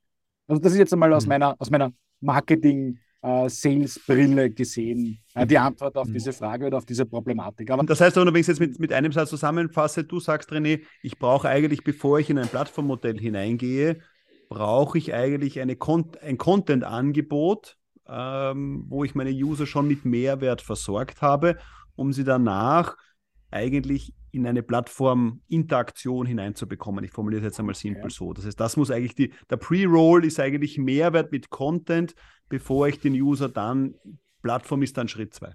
So würde ich sehen, insbesondere wenn die Plattform eben noch nicht so in, in der vollen Ausbaustufe da ist, dass ich in Wirklichkeit sage, ich kann es monetarisieren oder wirklich ausnutzen bis zu seinem letzten. Noch dazu, ja, ähm, vielleicht noch ein letzter Gedanke, brauche ich ja natürlich Content für jede Art der Bewerbung. Egal, hm. egal was ich mache, ob ich jetzt Performance-Marketing mache, um im, im E-Commerce-Bereich jemanden draufzubringen, ich brauche ja eine gewisse Form von Inhalten, die wirklich attraktiv sind. Weil nur zu sagen, ich hm. habe jetzt diese Plattform ähm, und ich bringe euch zusammen, wird wahrscheinlich ein bisschen dünn werden im Laufe der Zeit in, in, mit der Bewerbung. Hm. Jetzt komme ich mit einer, mit einer Frage, die viele Kunden wahrscheinlich stellen, aber die, die immer so schwer zu beantworten ist, weil es von so vielen Parametern abhängig ist. Nochmal, bevor du mhm. mit, vielleicht von deiner Seite noch die Antwort gibst auf die vorige Frage. Was muss ich für, für Zeithorizonte berechnen im Sinne von Community auch? Also A, natürlich Entwicklung ist sowieso nochmal ein separates Thema, ja, und hängt vor allem wie viel Korrekturschleifen etc. Ne? Aber auch wenn ich jetzt sage, weil das, das erhöht ja nochmal die Komplexität. Na, ganzer Fokus ist, okay, wir wollen diese Plattform live kriegen. Wenn ich jetzt aber dem, der Hypothese oder der Idee vom René folge, muss ich jetzt parallel zur technischen Entwicklung und Plattformentwicklung eigentlich mit einer Content-Strategie anfangen. Man muss eigentlich die Content-Kampagne schon starten, ne? weil ich muss Content liefern, ich muss Mehrwert liefern, um sozusagen einmal User ein bisschen zu generieren. Was ist dort noch einmal? Ich weiß, sind 27 Variablen drinnen, die das ganze Thema dann äh, schwierig machen, aber können wir vielleicht das, das nochmal ganz kurz beleuchten? Äh, sage ich mal, Zeitrahmen in der Entwicklung. Okay, gut, da werde ich wahrscheinlich von bis einen bestimmten Rahmen haben, aber wahrscheinlich muss ich dann zeitgleich auch mit einer Content-Strategie anfangen. Ähm, René, wie, wie, ist, das, ist das nicht eigentlich zeitgleich und erhöhe ich damit nicht auch eigentlich nochmal unglaublich die Komplexität? Weil wenn ich jetzt sage, Arthur, widersprich mir bitte, wenn es mhm. nicht stimmt, aber wahrscheinlich werde ich für die Entwicklung zwischen wahrscheinlich äh, drei, drei, bis sechs Monaten bis hin zu zwölf, so wird wahrscheinlich jetzt genau. mal vielleicht eine, eine, ein, ein Zeitframe sein, der vielleicht nicht ganz unrealistisch realistisch ist, je nach Anforderungen, klar. Genau, ja. wir sagen immer grob ein ähm, halbes Jahr für so größere Plattformen. Ja, ja. Aber dann muss ich doch eigentlich, wenn ich eine Community aufbauen will, René, muss ich doch eigentlich spätestens ja, zu dem Zeitpunkt anfangen, weil sonst wird das auch nicht funktionieren. Naja, ähm, ich glaube, die schlechteste Community ist die, die ohne einen Beitrag beginnt. Ne? Ähm, das ist genauso, wenn man jetzt, du kennst es aus unserem Beispiel, wenn ich am Podcast beginne und gerade einmal eine Intro- oder Teaser-Folge raufstelle, ja, wird man das relativ wenig bringen am Anfang. Das heißt, ich sollte mir schon am Anfang zumindest eine Strategie überlegen. Ja. Ähm, Im Optimalfall beginne ich schon, die Inhalte zu entwickeln. Also das ist jetzt meine, meine klare Sicht der Dinge, um nicht näher online zu gehen. Ja. Weil was ist denn sonst der Mehrwert, den du wirklich bieten kannst? Also eine mhm. Community, glaube ich, funktioniert dann am besten, wenn du eine durchgehende klare Strategie hast, wie du die Leute äh, in, der, in der Diskussion oder in der Spannung oder im Austausch hältst. Ja? Und mhm. genau um das geht es ja in Wirklichkeit auch bei einem Portal. Und wenn ich nicht diesen, diesen Content habe, ähm, der, diese, der dieser, dieser Kleber ist ja, in dieser Community, werde ich mir ein bisschen schwer tun. Aber ich würde die Frage jetzt auch gerne an den Arthur weitergeben, ja, auch die, die vorherige Frage noch einmal äh, von, seiner, von seiner Warte aus beleuchtet sehen, ähm, wie er das sieht ja, äh, im Sinne von, was, was brauche ich denn äh, im Vorfeld, um, um, um da erfolgreich zu sein, auch im Hinblick auf diese Preview-Frage, die du vorher gestellt hast. Ich stimme dir absolut zu. Also nur Screenshots zeigen oder Leute sich auf eine Webseite anmelden lassen ohne eine Funktionalität, das kann höchstens sehr kurzfristig irgendwie was erzeugen, kurzfristig Interesse erzeugen, aber wenn die Leute dann halt sich angemeldet haben, sehen, da ist nichts, dann sind es halt alle wieder weg. Ähm, stimme ich dir also voll zu zwei kleine Ergänzungen dazu aus, sag ich mal, technisch-strategischer Sicht von meiner Seite. Ähm, Punkt eins ist, was wir schon mit Erfolg gemacht haben, ist, dass wenn man den Launch der vollen Plattform, also mit Funktionalitäten, absehen kann, also wenn es sich jetzt wirklich nur noch um Wochen oder Monate handelt, ähm, dann kann es schon sinnvoll sein, dass man irgendwie eine, eine Vorregistrierung macht, dass man da ja, im weiteren Sinne Werbung macht, um die Leute drauf zu bekommen, aber sie noch gar nicht drauf lässt. Also, dass man da erst, ich sag mal, im weiteren Sinne E-Mail-Adressen für den Newsletter und für die ersten Accounts sammelt, um da schon mal zu Tag X dann einen Schalter umlegen zu können. Ähm, Darf ich da kurz zwei, einhalten? Aber genau, das ja, ist das, genau da liegt aber ein großes Problem, das viele machen. Ich melde mich an für einen Newsletter, für eine Vorregistrierung, habe aber keinen Content, den ich den Leuten dann schicke. Dann verzögert das sich der Launch wenn, ja, wenn zwei, drei Monate. Hast, dann, dann verzögert sich der Launch zwei, drei Monate und dann plötzlich kriege ich eine äh, eine E-Mail von einer Plattform. Vielleicht hat die sogar einen neuen Namen bekommen in der Zwischenzeit, ja, weil irgendjemand ja. der alte Name nicht gefallen hat, neues Logo. Und dann denken sich die User, was ist denn das jetzt eigentlich? Ist mir nicht einmal passiert, ja, dass ich mich irgendwo vorregistriert habe für irgendeine Lösung, weil ich es interessant gefunden habe ja, und zu einer Demo eingeladen werden wollte. Und dann bekomme ich das Monate später und habe keine Ahnung, worum es hier überhaupt geht. Ja? Und ich glaube, das ist eine Lost Opportunity, dort in Wirklichkeit ähm, so eine Community aufzubauen und die Leute, mit den Leuten in Kontakt zu treten und sie eigentlich für das Thema einmal ein bisschen zu begeistern, bevor die Plattform vielleicht überhaupt da ist.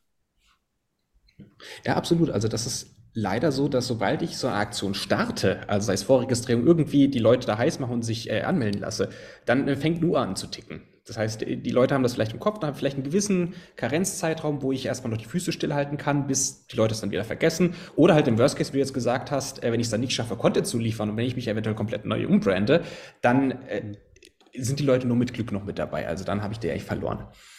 Eine zweite Möglichkeit, ein Schritt zurück, ist, dass ich manchmal bei Plattformen die Möglichkeit habe, ähm, so wie ich gerade versucht habe, die Anbieter und die Suchenden auseinanderzuziehen, die nicht zeitgleich hochzuziehen. Vielleicht kann ich das auch innerhalb einer Nutzergruppe machen, um, sag ich mal, das Problem äh, mehr managebar zu machen. Sei es, weil ich dann weniger oder spezi spezielleren Content produzieren kann, weil ich dann einfach das Problem ein bisschen unterteilt habe. Was man manchmal machen kann, das kommt jetzt wirklich auf die Plattform drauf an, ist, dass, wenn ich jetzt von den Suchenden ausgehe, kann ich vielleicht die Nutzergruppen manchmal unterteilen. Zum Beispiel örtliche Unterteilung. Also ein Beispiel ist, ich launche in einer großen Stadt, ich launche in Berlin, ich launche in Frankfurt, ich launche in Wien. Äh, das mache ich aber nicht gleichzeitig, sondern ich fokussiere mich erstmal auf eine Stadt, mache da vielleicht auch lokal Werbung, also investiere da kurzzeitig relativ viel Geld, um dann die kritische Masse zu erreichen, also um dann die Nutzer schnell auf die Plattform zu bekommen. Ähm, unter der Annahme oder mit der Vorbedingung, dass äh, die Plattform auch, ich sag mal, im Kleinen funktioniert, dass diese Nutzergruppe also in sich abgeschlossen ist. Also dass der Plattformgedanke da auch funktioniert, wenn ich nur Berliner Nutzer, jetzt bleiben wir bei dem Beispiel, auf der Plattform habe ähm, und dass ich es dann erweitern kann. Dann habe ich natürlich so einen Lokalitätscharakter rein, den ich dann irgendwie ähm, bei allen anderen Aktivitäten auch nutzen kann. Eine andere Überlegung wäre, mich erst auf eine Subnutzergruppe zu beziehen, äh, die zum Beispiel ein spezielles Interesse hat oder die nur einen Teil meiner Nutzergruppen anspricht. Also wenn ich zum Beispiel eine, so an Hahn herbeigezogen, eine Sportplattform baue, kann ich mich ja erstmal auf eine Sportart fokussieren, dann ist es vielleicht egal, wo die sitzen, aber ich kann alle meine Energie, die ich ja dafür in der Tat brauche, ähm, erstmal auf diese eine Subgruppe fokussieren und dann größer machen. Und ich glaube, das sind zwei Ideen, die man sowohl ähm, was das Informationsportal, das wir besprochen haben, am Anfang angeht, aber dann auch die Plattform hinten dran. Also beide Strategien, um einfach so die, ähm, die Anzahl der Nutzer, die ich bis zum Erfolg, bis zu einem semi-stabilen Zustand äh, brauche, die ein bisschen herunterzunehmen. Mhm. Aber ich glaube, da kommen wir nochmal zu einem wichtigen Punkt, dieses Thema Userzahlen. Und ja. ähm, ich, ich, ich wäre jetzt fast verlockt, euch wieder ein paar Zahlen zu entlocken, aber die sind natürlich auch wiederum schwierig. Aber versuchen wir es anhand eines konkreten Beispiels zu machen. Ich hatte einen Kunden, der überlegt hatte, eben auch ein Portal, mhm. ich nenne es einmal Serviceportal ja. im Sinne von Plattform zu launchen für Gynäkologen in Österreich. In Österreich gibt es 1200 Gynäkologen. Ja, und meine simple Antwort war am Ende, so sinngemäß, der Aufwand zahlt sich nicht aus, weil wenn ich 1200 Gynäkologen als Gesamtgröße habe, ja, na dann schaffe ich ein paar Prozent, ja, dann habe ich vielleicht 100 Gynäkologen, die da drauf sind oder vielleicht 200, ja, das, das wird sich nicht ausgehen. Er hat gesagt, ja, aber warum soll ich nur 200 schaffen? So, und damit sind wir natürlich bei der spannenden Frage, wie viel Prozent meiner Usergruppen werde ich final für ein Portal gewinnen können? So, jetzt werdet ihr natürlich sagen, Millionen Variablen unter Anführungszeichen, von denen das abhängig ist. Ja, aber gibt es vielleicht so ein, zwei, drei Parameter, wo ihr auch sagt, ganz ehrlich, das ist vollkommen unrealistisch oder wo, er, wo sich jetzt, wo, also angenommen, ich bin euer Kunde, mhm. woran ich mich orientieren kann, jetzt bleibe ich bei dem Gynäkologenbeispiel oder ich bin jetzt bei den zu Pflegenden, woran kann ich mich orientieren? So an ein, zwei KPIs, wo ich sage, naja, ich sage jetzt mal simpel, mobile Daten, Userrate, wie auch immer. Also wahrscheinlich mhm. hängt es auch stark von der Personazahl ab, aber so ein bisschen zu, zu, zu orientieren, Größenordnungen, wie viele Leute aus der Grundgesamtheit wird kann ich vielleicht über jetzt die Content-Strategie und die technische Umsetzung der Plattform final mit sowas rechnen? Ja, gibt es da, gibt's da Dinge, so wie ich sage, keine Ahnung, e- E-Mail-Newsletter-Öffnungsrate, ne? wissen ja. wir so nach dem Motto, bist du über 30 Prozent, ist gut, ja, und bist du bei 10 Prozent ist schlecht, ja. Ähm, gibt es da auch unter Anführungszeichen für Portale bestimmte also Zahlen oder beziehungsweise Kernfragen, die ich mir stellen muss, um ein Gefühl dafür zu bekommen, wie viele Leute werde ich final da drauf kriegen? Ich weiß, schwierige Frage, weil viele Variablen, aber vielleicht könnt ihr unseren Hörern da äh, ein paar Anhaltspunkte zumindest geben, wie man das äh, sich annähern könnte. Ja, ich denke, die wichtigste Frage ist, wie du schon meintest, sich zu überlegen und zu recherchieren oder recherchieren lassen, wie, wie groß meine Zielgruppe denn tatsächlich sein kann. Weil ich glaube, der erste Schreck, äh, den es dann erstmal gibt, ist dann festzustellen, oh Gott, meine Zielgruppe zum Beispiel im Anbietern ist gar nicht so groß, wie ich dachte. Also es gibt äh, gar nicht mal so viele hochspezialisierte Ärzte auf die Plattform, ähm, die ich da potenziell drauf bekommen kann. Also das ist so der erste ernüchternde Faktor, sage ich mal. Den, äh, die, diese Erkenntnis muss man dann einfach machen oder halt feststellen, okay, nö, es gibt da doch mehrere tausend, äh, zehntausend, äh, die, die ich da drauf bekommen kann. Bei einer zweiseitigen Plattform wäre das für mich aber auch noch kein Totschlagkriterium. Also eine zweiseitige Plattform bezieht ja ihren Nutzen daraus, dass ich als Suchender ein gutes Angebot sehe aber ich als Suchender, ich brauche ja keine 10.000 Anbieter im Zweifelsfall. Es kommt natürlich immer sehr auf die Plattform drauf an. Aber es kann auch sein, dass eine Plattform mit relativ wenigen Anbietern ganz gut funktioniert, wenn es dann genug Suchende gibt. Also in dem Fall, wenn ich da genug äh, potenziell Patienten habe. Das ist also jetzt kein absolutes Totschlagkriterium. Die zweite Frage die ich mir dann stellen würde, da würde ich wahrscheinlich, wenn ich jetzt nicht selbst in der Haut stecke, sondern eher der potenzielle Betreiber bin, da würde ich mir halt, wenn es nur die paar gibt, dann kann ich die auch mal anrufen, kann ich die auch mal auf dem Mittagessen einladen, mit denen sprechen, die besser kennenlernen. Ähm, da würde ich dann tatsächlich schauen, herausfinden, wie sieht aktuell der, der Arbeitsalltag bzw. Das, äh, das Prozedere auf bei Stand jetzt und insbesondere wie viel Konkurrenz habe ich denn da potenziell? Also wenn ich jetzt zum Beispiel eine Plattform für X bauen will, gibt es denn sowas ähnliches, was schon zum Beispiel als Standardsoftware im Medizinbereich eingesetzt wird, was irgendwie 80 Prozent der Funktionalitäten schon abdeckt? Oder ist es so, das ist dann auch immer ein sehr guter Indikator. Ähm, nehmen wir mal ein Beispiel. Ich habe die neue Idee, eine Videosprechstunden-Plattform für Ärzte im ländlichen Raum zu bauen, dass die also perfekt mit ihren Patienten reden können. Dann sollte ich mal vielleicht schauen, okay, es gibt Standardsoftware in dem Bereich. Und die sind mittlerweile auch auf den Trichter gekommen, als Part ihrer Standardpakete äh, ein Videosprechstundenmodul anzubieten. Und dann kann ich ja mal schauen, wie viel wird denn dieses Standardpaket genutzt? Also wenn es dieses Angebot gibt, warum nutzen das aktuell denn so wenige? Oder wie viel, wie ist denn da die tatsächliche Nutzerzahl? Um da dann Rückschlüsse zu ziehen, okay, ähm, jetzt mal ein Beispiel, vielleicht wird das im Moment auch einfach gar nicht genutzt, weil die Internetverbindung im ländlichen Raum sehr schlecht ist, jetzt mal ein, als ein Beispiel. Mhm. Und dann kann ich vielleicht aus dem bestehenden, aus der Konkurrenz, die ich potenziell habe, Rückschlüsse ziehen, okay, wenn ich die Leute auf die Plattform bekomme, dann würden aber vielleicht nur x Prozent die tatsächlich auch nutzen, also wie jetzt bei der Konkurrenz, weil es andere mhm. Faktoren gibt, die ich vielleicht gar nicht gerade bedacht habe. Mhm. Mhm. Okay. Ja. Das die Frage ist halt. Der René hat es mehrfach genickt und das haben wir gedacht, das kommt da sicher noch äh, Input von der naja, Seite. Ja. Äh, du hast dir eine, eine sehr konkrete Frage gestellt. Ich würde das jetzt nämlich auch gleich umleiten zu einem anderen Thema, nämlich denn was sind so Kennzeichen, die uns zeigen, ob eine Plattform dann auch erfolgreich sind oder nicht. Ja, das hängt da sehr viel mhm. zusammen mit der Frage, die du gestellt hast, Dominik. Ähm, wie viel Prozent aus einer Grundgesamtheit brauche ich? Ja, natürlich ähm, ist jetzt die klassische Antwort eines Marketers, das kommt drauf an. Ja? Ähm, aber um das jetzt ein bisschen konkreter darzustellen, ähm, ich, ich glaube, man muss da schon sehr realistisch sein. Also wenn das, wenn das Beispiel jetzt vom Arthur ja, mit im ländlichen Raum, ich habe da eine gewisse Anzahl von äh, Personen, die das nutzen, ähm, denke ich mal, wenn du da irgendwo die 10%-Hürde überschreiten würdest, wäre es dann schon, glaube ich, wirklich im Top, Top, Top-Bereich irgendwo drinnen. Ja? Also ich glaube, man muss das schon noch ein bisschen relativieren. Das heißt, ähm, ich glaube, auch da kommen wir wieder zurück zu einer der wichtigsten Säulen, die, äh, die der äh, Arthur ja angesprochen hat, nämlich die des Business Cases. Ja, macht das überhaupt Sinn? Habe ich überhaupt eine realistische Möglichkeit, äh, diese Gesamtheit zu erreichen?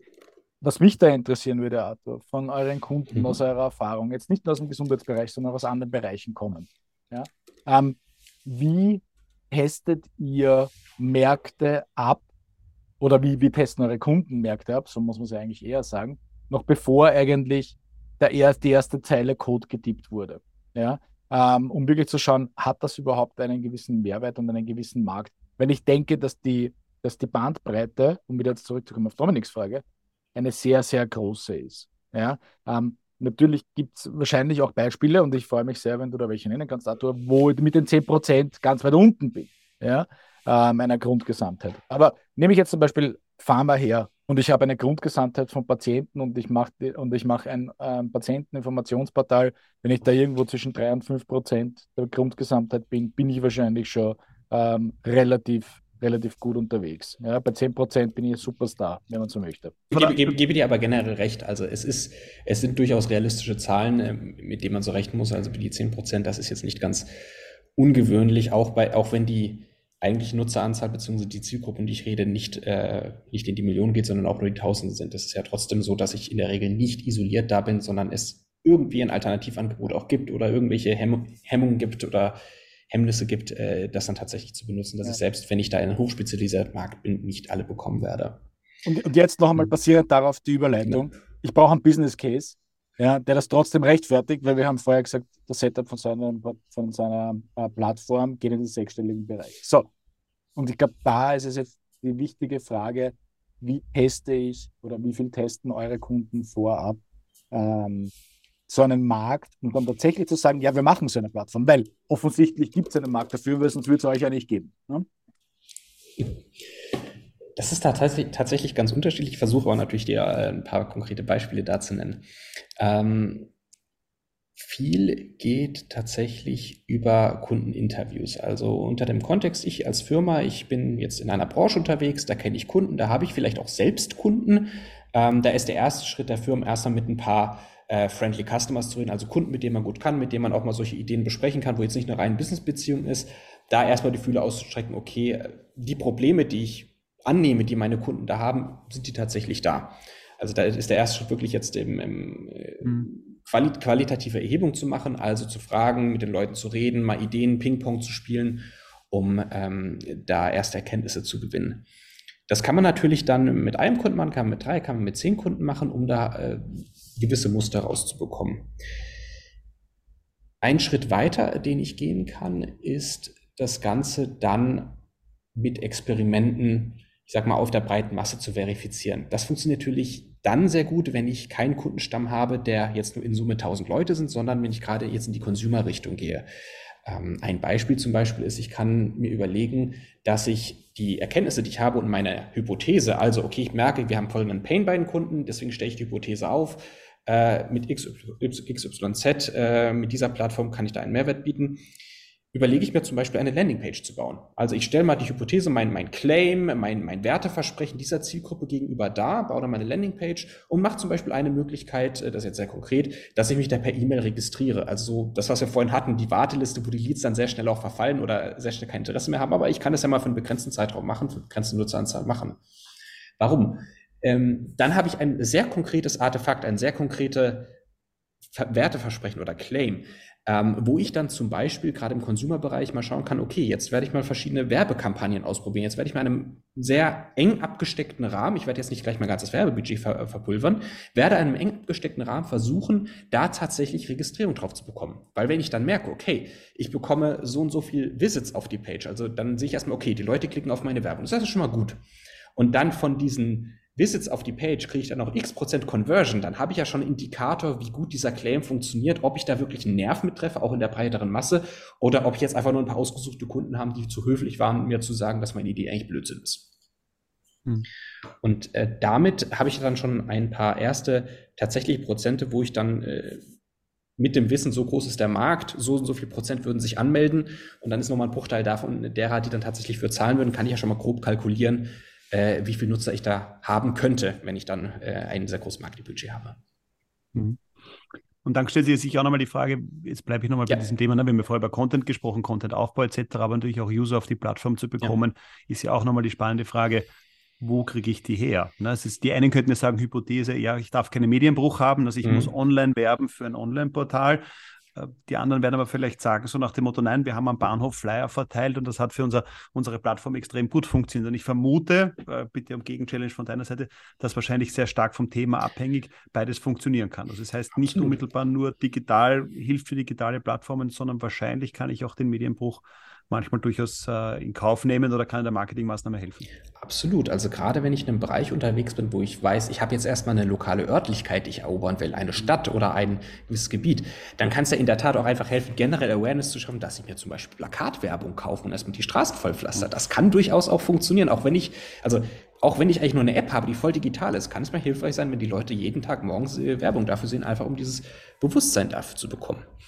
Und auch, ähm, ich habe jetzt zwar AdWords und Werbung, äh, Online-Werbung als Beispiel genannt, aber man kann da auch in verschiedene Richtungen, also zum Beispiel mit, äh, mit Multiplikatoren äh, ins Gespräch gehen, mit, mit Influencern arbeiten. Also da gibt es ja, sag ich mal, auch auf den nicht ganz so, äh, sag ich mal, auf, auf Second-Level-Ebene, also Themen, die ich nicht direkt beeinflussen kann, sondern wo ich mit Leuten rede, wo ich dann hoffe, dass sie die Idee weitertragen werden. Da habe ich ja auch viele Möglichkeiten, je nach Branche da an die richtigen Leute zu kommen, die dann die Idee, die dann das äh, Wissen da weitertragen. Mhm. Jetzt möchte ich noch eine spannende Zahl, weil ich sie einmal gehört habe und interessant gefunden habe zum Thema eben, wie viele Kunden kann ich dementsprechend ja. erreichen. Und da war für mich mal eine spannende Zahl dabei. Also manche kennen das vielleicht noch, da gab es einmal diese Karriereseite Xing. Ähm, und die haben damals gesagt, so nach dem Motto, wenn sie innerhalb einer Stadt, also die sind ja auch regional gegangen, dann mhm. am Anfang innerhalb einer Stadt ein Prozent der Einwohner als Mitglieder erreichen konnten, ja, dann hat es begonnen zu skalieren. Also dieses erste Prozent war unter Anführungszeichen die härteste Nummer und dann hat sozusagen der Effekt eingesetzt. Dort hat bereits ein Prozent gereicht oder umgekehrt. Der Kampf war das erste, sozusagen das erste Prozent. Also sozusagen mhm. sinngemäß oft sind wirklich ganz kleine äh, Zahlen, weil vor allem die Gruppe so groß ist, ähm, durchaus relevant. Das nur die Zahl dazu, weil ich sie damals sehr spannend gefunden habe, bringt mich aber sozusagen zum, zum letzten Kapitel, das wir heute ganz gerne mit dir nochmal besprechen wollen und äh, ist das Thema Weiterentwicklung. Ja. So, jetzt habe ich das Portal, ich habe die User dementsprechend drauf und jetzt geht es natürlich um die Frage, wie entwickle ich das weiter? Und da die Frage auch an dich. Einerseits natürlich, was ist hier an, an, an Zeit, Budget, vielleicht auch in der Verhältnismäßigkeit? Ne? Also nach dem Motto, wenn ich ein Portal um eine Million Euro entwickelt habe, werde ich andere Beträge vielleicht einsetzen müssen, als wenn das Portal um 100.000 mhm. Euro äh, entwickelt worden ist, weil der Aufwand sicher ein anderer ist. Aber was sind auch da sozusagen vielleicht ein bisschen die, die Do's und Don'ts ja. äh, im Sinne der Weiterentwicklung, die du aufgrund deiner Projekterfahrung gesehen hast? Ich glaube, das Wichtige ist erstmal zu erkennen, dass ich irgendeine Art von Weiterentwicklung brauche. Ähm, mhm. also, dass ich schon in meinem Projektplan zumindest für ein Jahr nach Go Live, und das hat man ja vor, einplanen, okay, da werde ich irgendwas machen wollen. Also, da möchte ich dann nicht die Hände stillhalten wollen, sondern ich werde ja irgendwas, sei es Feature weiterentwickeln, sei es ich brauche Budget, um da neuen Content zu produzieren. Also geht ja in ganz verschiedene Richtungen. Ganz allgemein, ich brauche erstmal Budget, um da etwas zu machen.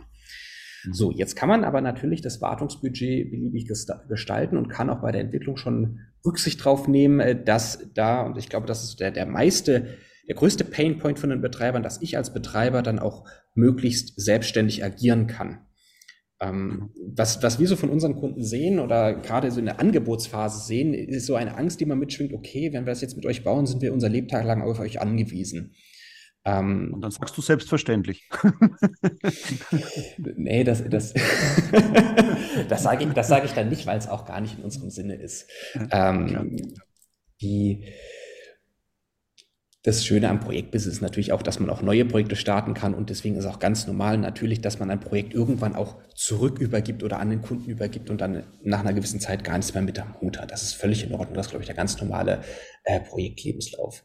Aber ähm, um mal jetzt bei dem Punkt zu bleiben, die Angst ist ja da. Also hat, da hat ja, glaube ich, jeder, der meiner in, in der größeren Firma gearbeitet hat, so eine Erfahrung oder so eine Story gehört, dass man einen Dienstleister hat und es war Riesenaufwand, den Dienstleister zu wechseln, da rauszukommen. Und dementsprechend jetzt zurück zur Konzeption. Wie schaffe ich es denn, dass Kunden unabhängig agieren können? Also dass, äh, dass sie einen, ich sag mal aus Projektsicht oder aus Budgetsicht nur einen minimalen Wartungsvertrag oder Wartungsaufwand einplanen müssen. Ähm, wichtig ist da, dass man sich überlegt, welche Freiheitsgrade brauche ich denn? Als Betreiber.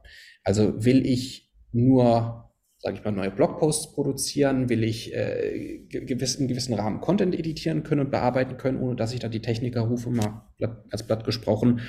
Ähm, oder ist es auch so, dass ich tiefer in die Logik der Plattform eingreifen will. Also was häufig vorkommt, ist, dass ich natürlich die Preisgestaltung sehr dynamisch anpasse und da sehr viel mitspiele, was absolut dauernd vorkommt, ist, dass ich auf Landingpages, dass ich äh, Werbekampagnen ähm, anpasse, neu mache. Also das sind so auf jeden Fall die Basics, die, wo jeder selbstständig arbeiten können muss. Ähm, ich glaube aber, dieses ehrliche Gespräch, sich zu überlegen, wo wollt ihr denn eine Selbstständigkeit haben, da haben wir dann manchmal mehr Aufwand, dem Kunden diese Selbstständigkeit zu geben, dadurch, dass sie gewisse Admin-Interfaces haben, das dann selbst einstellen können, versus Das wollt ihr wahrscheinlich so selten ändern, dass wir das dann für euch ändern und ihr uns dann halt äh, im Rahmen der Wartung, dass wir das dann für euch umsetzen. Diesen goldenen Schnitt da zu finden, ne, das ist, glaube ich, eine wichtige Diskussion, die man schon während der Konzeption der Plattform haben sollte, weil danach richtet sich halt auch, wie flexibel das ist. Weil klar, ich kann die super flexible Lösung bauen, wo dann am Ende der Betreiber der Plattform alles machen kann. Ähm, dann habe ich ein sehr hohes Initialinvestment. Und irgendwo dazwischen ist dann ähm, ein guter Schnitt. Mhm.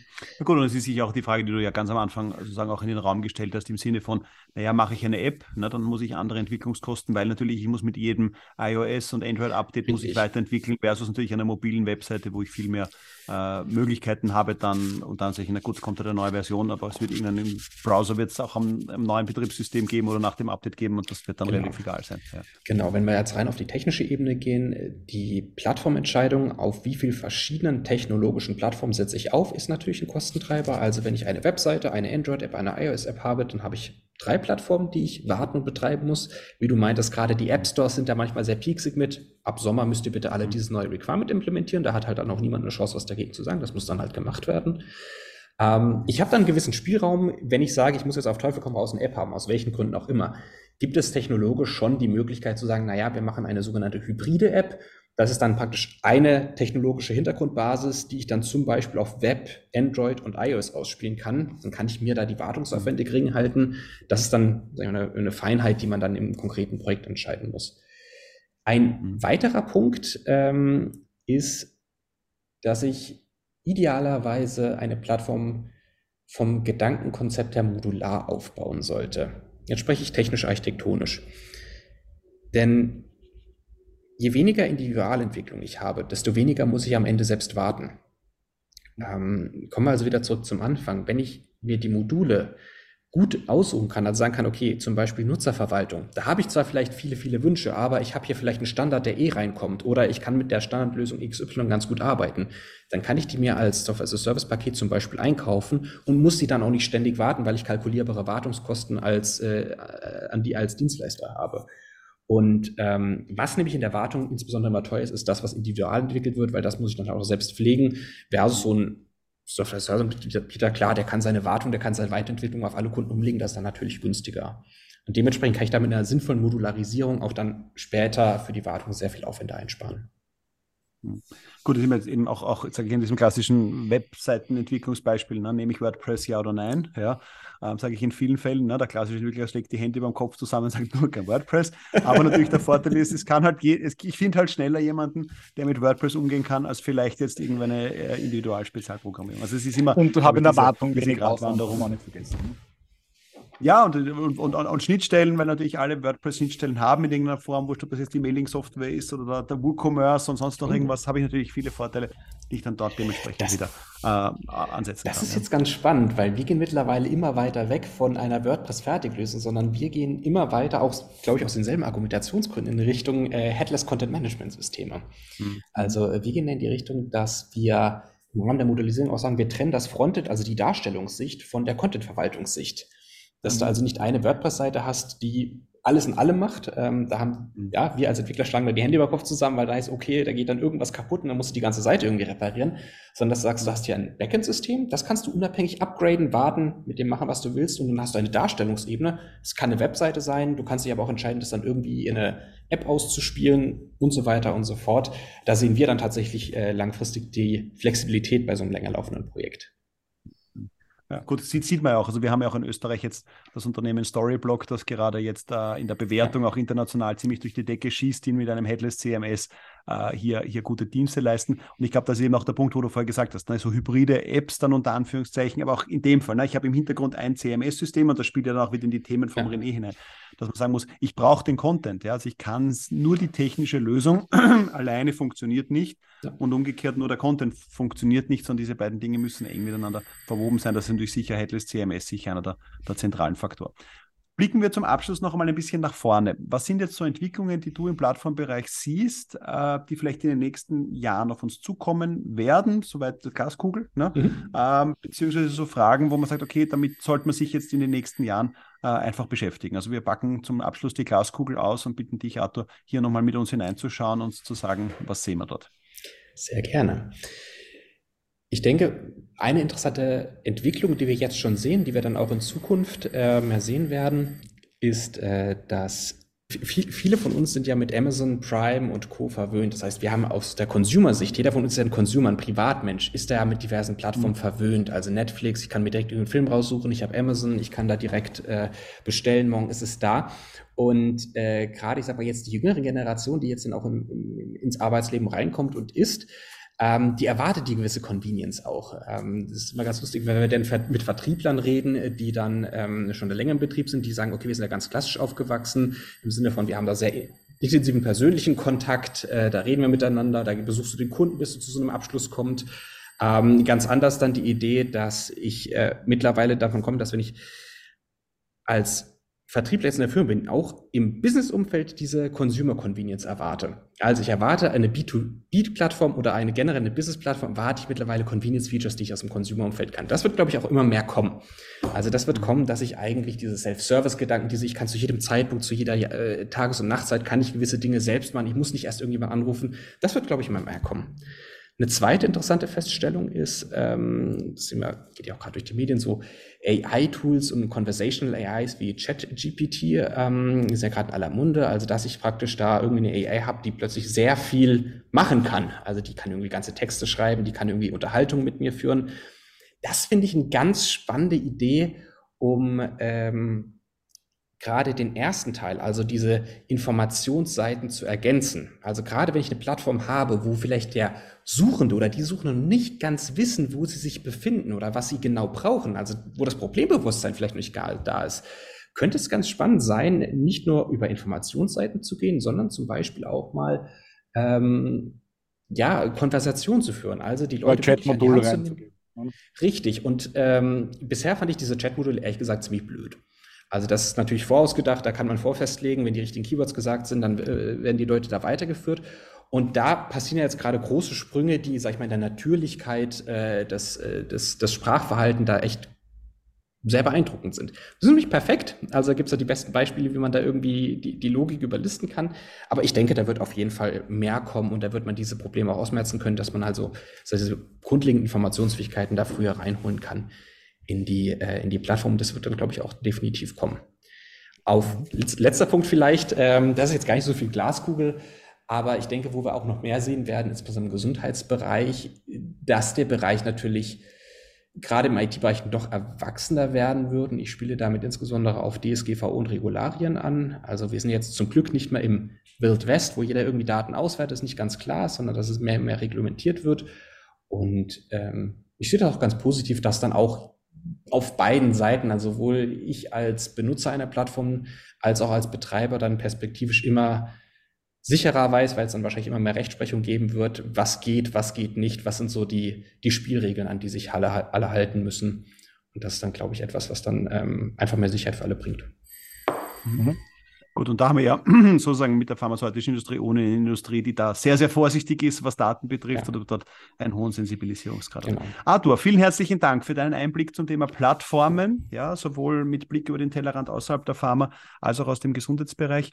Hat uns große Freude gemacht. Ja. Ähm, wir verlinken deine sozusagen Company auch nochmal in den Show Notes. Also wer Plattform entwickeln will, technisch, ähm, ist bei euch sicher gut aufgehoben. Und äh, in diesem Sinne, vielen herzlichen Dank.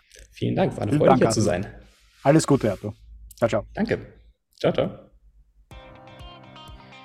Das war die heutige Ausgabe mit Arthur Silber von Sprylab. Ähm, etwas längerer äh, Podcast, den wir da heute aufgenommen haben, aber dafür sehr viele detaillierte Informationen, die er uns da erzählt hat. Uns würde natürlich interessieren, wer sich momentan gerade sonst noch mit dem Thema Plattformen beschäftigt, welche Ideen es da gibt.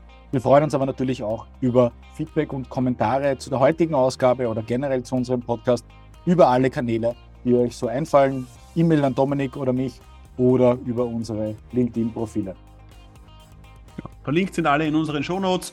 Und insofern, wer schon in den Shownotes ist, kann auch noch gerne eine Bewertung dalassen. Freuen wir uns auch in diesem Sinne.